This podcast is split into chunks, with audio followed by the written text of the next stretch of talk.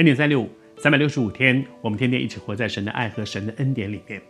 这两天我们分享一个很重要的真理啊，耶稣责备那些被众人认为是哇，那些人很属灵，哇，那些人在在在这个啊，用今天的话来讲，在教会里面，他们有啊，是长老，是牧师，是传道人，哦，是小组长，是执事，是啊，这些人他们其实是很棒的一些人，是大家所尊敬的这些人，但是耶稣却责备他们。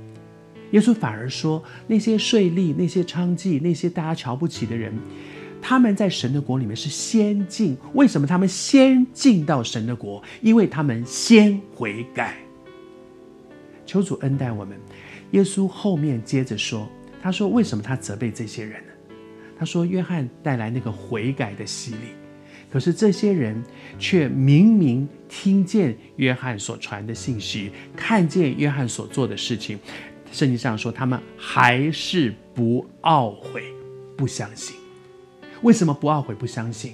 因为这些人，他们习惯了假冒为善。你知道，就是为什么圣经里面神责备假冒为善，比那些真的行恶的人更多？因为一个人假冒为善久了，连他自己都觉得我我很棒，我不需要悔改。而且我怎么可以悔改呢？我不可以悔改，因为我在大家的面前是这么神圣，是这么的属灵，是这么的好的一个人，我不可以在大家面前悔改，因为我的形象就是这样。反而是那些税吏，反而是那些娼妓，大家瞧不起他们，他们也承认我就是做的不好，所以他们愿意先悔改。我求主恩待我们在神的恩典里面。我自己从小也是在教会里面长大，而且在教会里面常常是一个乖孩子。我的胆子很小，所以不太敢做什么坏事，是个乖孩子。但是其实，在我自己的生命当中，我知道在那个外表的乖里面，我有很多的不乖，我有很多的我的悖逆，我的我生命里面的那种怨恨、苦毒、嫉妒、骄傲等等一大堆这样的一些事情，是藏藏在那个外表的那个乖里面的。